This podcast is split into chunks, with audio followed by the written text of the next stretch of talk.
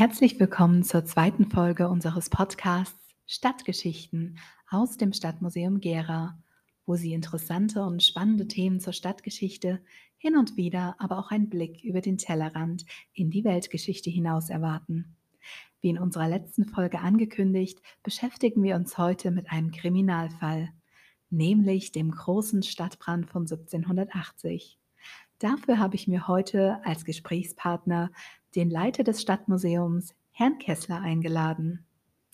Herr Kessler, Gera und auch viele weitere Städte wurden früher immer wieder von Stadtbränden bedroht. Aber im Fall von Gera hat sich sprichwörtlich kein Feuer so ins Gedächtnis gebrannt wie der verheerende Stadtbrand von 1780. Wie lässt sich das denn erklären? Es sind sicherlich maßgeblich zwei Faktoren die dazu führten, dass es so eine große Bekanntheit und Beachtung gab. Zum einen sind natürlich Stadtbrände im Mittelalter und der frühen Neuzeit an der Tagesordnung. Das kommt also immer wieder und überall vor, hängt maßgeblich mit der Enge und der Dichtheit der Städte zusammen und gleichzeitig auch mit der Bauweise, dass also Holzkonstruktionen dem Ganzen zugrunde lagen, die Dächer oftmals holzgedeckt waren. Und insofern äh, ja eine Brandübertragung auch leicht möglich war in den Städten. Das Besondere 1780 ist die fast komplette Zerstörung einer Stadt. Und nicht irgendeiner Stadt, sondern einer prosperierenden Residenzstadt in Friedenszeiten. Ein zweiter wichtiger Faktor neben dieser extremen Zerstörung ist die Legende oder die Sage, die sich dann darum äh, entsponnen hat und die natürlich auch die Weitertragung eines solchen Ereignisses über Jahrhunderte äh, verstärkt. Und das war die Sage um das Schreibersche Haus, das als einziges Haus innerhalb der Stadtmauern stehen geblieben ist. Äh, kurz erzählt handelt es sich darum, dass der Kaufmann Schreiber, der das Haus bewohnte, einer Gruppe Zigeuner Unterschlupf gewährt hat, die sonst in der Stadt nirgendwo unterkam und diese ihm dann dafür ein Stäbchen oder eine kleine Packung schenkten. Da gibt es äh, Unterschiede in der Überlieferung. Und dieses sollte das Haus äh, dann vor Ungemach in naher Zukunft bewahren. Und so muss eben dieses Stäbchen dann äh, beim Stadtbrand auf dem Dachboden gelegen haben und so das Haus als einziges in der gesamten Stadt stehen geblieben sein. Neben der vorhin schon angesprochenen Bauweise der Häuser und der Struktur der Stadt spielte im Jahr 1780 ja auch das Wetter eine entscheidende Rolle, äh, warum sich das Feuer auch so schnell ausbreiten konnte. Was kann man denn über die Wetterbedingungen der damaligen Zeit sagen? Also heute würde man sicherlich von einem Jahrhundertsommer sprechen oder von einem extremen Sommer. Und das war es in dem Fall auch wirklich. 1780 äh, war ein extrem trockener Sommer. Nach Schilderung hatte es vor dem Brand über fünf Wochen lang in der Region gar nicht geregnet, sodass einerseits wiederum diese hölzernen Schindeln auf den Dächern, die Konstruktion selbst sehr trocken waren und andererseits auch mögliche Löschwasserentnahmestellen trocken gefallen waren. Also unter anderem der Leumnitzer Bach, der gar kein Wasser mehr führt und auch äh, die anderen äh, Flüsse und Bäche in der Umgebung wenig zu bieten hatten, um unmittelbar löschen zu können.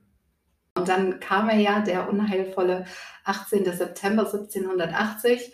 Kurz nach halb drei brach er in einem Schweinestall der Kreizer Gasse 58, die sich in der südöstlichen Vorstadt befand, ein Feuer aus.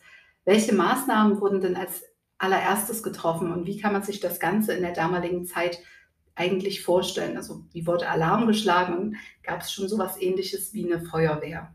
Stadtbrände waren ja, wie gesagt, im Prinzip omnipräsent. Das heißt, man war, lebte in dem Bewusstsein der Gefahr. In Gera lag der letzte große Brand 100 Jahre zurück, kleinere 50 Jahre. Und so enthielten eben auch schon die spätmittelalterlichen Stadtstatuten Regeln für den Brandfall. 1617 hatte dann äh, Heinrich Postumus eine Feuerordnung erlassen, die sogar gedruckt wurde. Und 1756, also mehr oder weniger knapp vor dem Brand, hatte man erste Handdruckspritzen angeschafft, um dem Ganzen entgegenzuwirken oder auf äh, den Brandfall gefasst zu sein. Und im 18. und 19. Jahrhundert war Gera sogar bekannt für die Produktion solcher Feuerspritzen. Also grundsätzlich gab es erstmal Vorkehrungen äh, und Vorschriften, die dem Ganzen entgegenwirken sollten. Und neben den dann anstehenden eigentlichen Löschmaßnahmen war es erstmal und in erster Linie wichtig, den Brand bekannt zu machen, dass man eben Schutzmaßnahmen einleiten konnte, andererseits aber eben auch die Nachbarn Bescheid wussten, dass da Gefahr droht. Und so war unter anderem das Verschweigen eines Brandes im Haus, den man nicht selber unmittelbar löschen konnte, unter Strafe gestellt. Bürger hatten zudem Schutzausrüstung vorzuhalten, also ein Löscheimer sowieso, eine Leiter, die bis zur Dachrinne reichte, also auch da wieder die Brandgefahr äh, auf dem Dach durch die Schindeln unmittelbar ins Auge gefasst, äh, Feuerhaken, um die äh, Schindeln runterzureißen oder eben an, an brennende Bereiche heranzukommen und äh, ein Löschtuch, auch das spannend an einer Stange, um äh, möglichen Funkenflug dann unmittelbar bekämpfen zu können und das Ganze abzuwedeln. Interessanterweise war es in den Statuten dann auch explizit verboten, sich dem Abriss eines Daches entgegenzustellen. Also man konnte äh, sein Hab und Gut insofern äh, zwar schützen, indem man es vor dem Feuer rettete, aber wenn äh, verordnet wurde, dass das Dach zu entfernen ist, dann war das ein Schaden, den man hinnehmen musste. Äh, spannend und wichtig bei dieser Idee des Dachabrisses ist, dass es eben nicht geschehen äh, konnte in dem Moment, wo das Dach schon brennt, sondern dass es präventiv war. Sprich, äh, es ging eher um das Übergreifen, weil wenn man ein schon brennendes Dach abreißt, dann äh, befeuert es das Ganze im wahrsten Sinne des Wortes wieder, weil es jetzt im erhöhten Funkenflug kommt. Also auch da durchaus Vorschriften, die äh, ganz bewusst mit der Brandsituation schon umgehen. Ja, und das versuchte man ja auch beim großen Stadtbrand 1780. Also man ähm, hat es ja versucht einzudämmen mit dem Abriss von Häusern und Scheunen, die sich ja um das Weiderer Tor, äh, Stadttor befanden. Das ist ja die heutige Kreizer Straße. Das schien ja am ersten Moment auch zu funktionieren, doch dann spielte das Wetter wieder eine zentrale Rolle. Was genau passierte denn dann? Genau, also eigentlich äh, sah das am Anfang wirklich ganz gut aus. Es war ein begrenzter Brand. Grundsätzlich waren ja auch alle Bürger verpflichtet, äh, den Brand zu bekämpfen. Und man hatte eine natürliche Barriere, das Feuer ist in der Vorstadt ausgebrochen, die das Ganze hätte glimpflich ausgehen lassen können. Das war die Stadtmauer. Aber äh, dann kam ein stärkerer Wind und der hat das Feuer entweder wieder angefacht oder zumindest Funken und brennendes Material über die Stadtmauer hinweg in die Stadt hereingetragen und dann auch in der Stadt an die unterschiedlichsten äh, Bereiche äh, verbreitert, ausgedehnt, sodass es auch an unterschiedlichen äh, Orten in der Stadt gleichzeitig brannte, was die Brandbekämpfung erschwert hat, was zum Chaos geführt hat.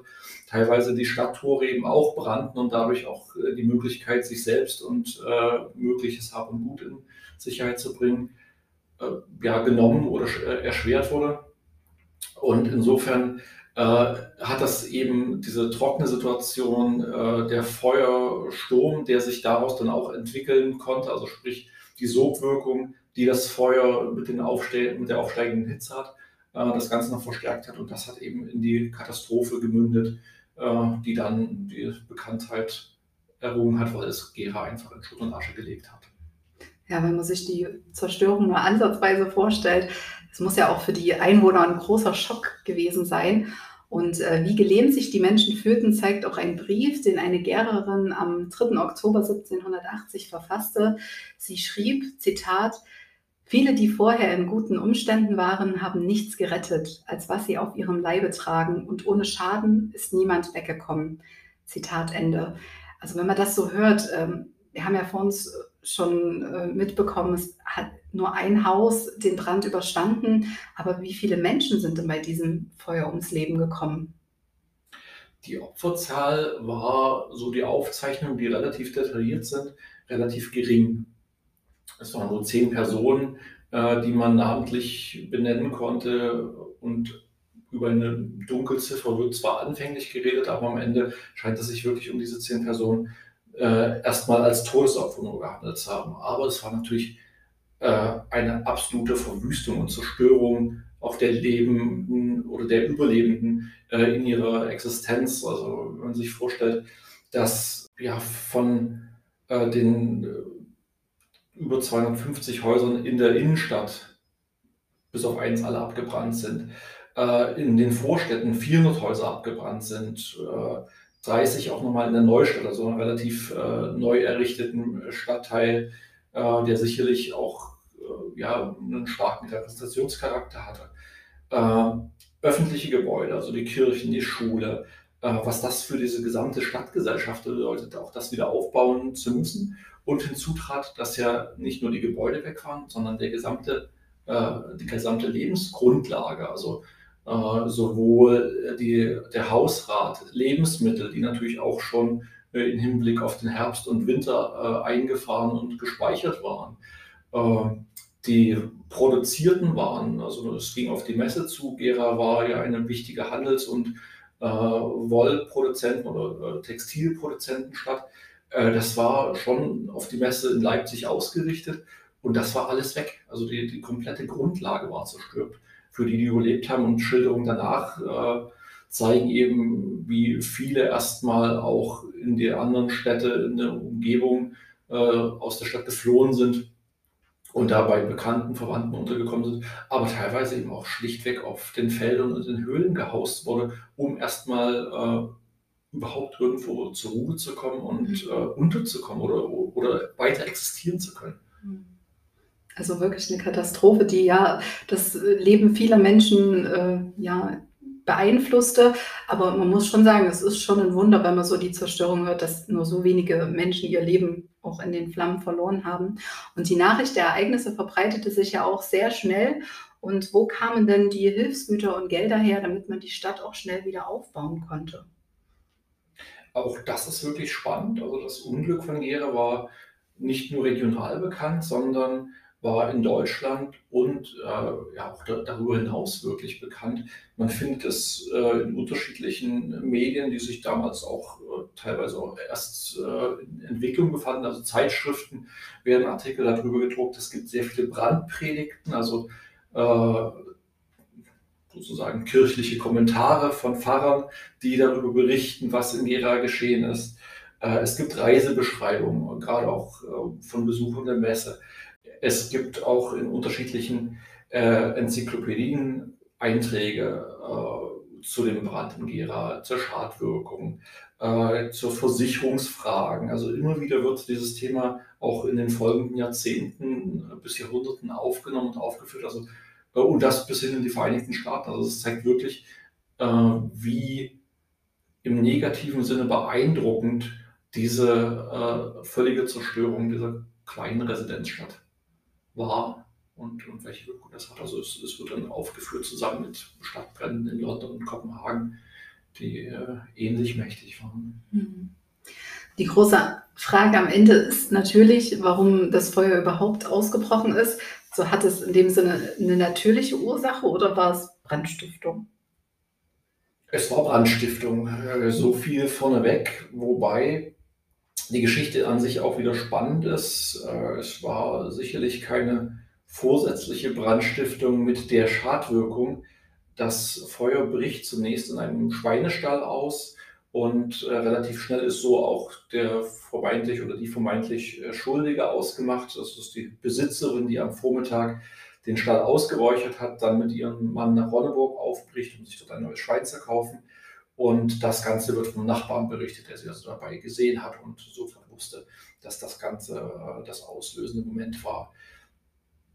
Das Ehepaar äh, bekommt natürlich irgendwie äh, von diesem Schicksalsschlag Wind, bekommt das mit und flieht erstmal natürlich aus Angst, dass sich irgendjemand an ihnen rächt, ob dieses Unglücks, das allen widerfahren ist, wird verhaftet und juristische Untersuchungen, die sich dann anschließen, stellen aber fest, dass es keinen Beweis dafür gibt, dass sie wirklich die Schuldigen waren. Ähm, dennoch verlässt das Ehepaar logischerweise die Stadt. Also ich glaube, die, die äh, wahrgenommene Bedrohung hat sich äh, selbst mit diesem äh, Unschuldsbeweis oder zumindest den mangelnden Beweisen für die Schuld äh, nicht erledigt. Acht Jahre später gesteht dann genau dieser Nachbar, der diese Verdächtigung an den Tag gelegt hat, dass er der eigentliche Täter war. Äh, der den Schweinestall angezündet hat, um im Streit mit diesem Ehepaar äh, den ganzen äh, Schaden zuzufügen, aber natürlich nicht wollte, dass er seine Stadt in Schutt und Asche legt. Insofern auch das eben ganz spannend, wie die Ereignisse das in den Lauf genommen haben und dass es eigentlich ein Nachbarschaftsstreit war, der eskaliert ist und so zu dieser Zerstörung geführt hat. Ja, also durch einen Streit zwischen Nachbarn löste ja, der Maurer Gottfried Remmler ein Ereignis aus, welches sich ja bis heute tief ins Gedächtnis der Stadt Gera verankert hat. Das war die zweite Folge unseres Podcasts Stadtgeschichten aus dem Stadtmuseum Gera. Wir hoffen natürlich, dass Sie auch das nächste Mal wieder einschalten werden. In unserer dritten Folge geht es um das Thema Lebensreform und Freikörperkultur in der Weimarer Republik.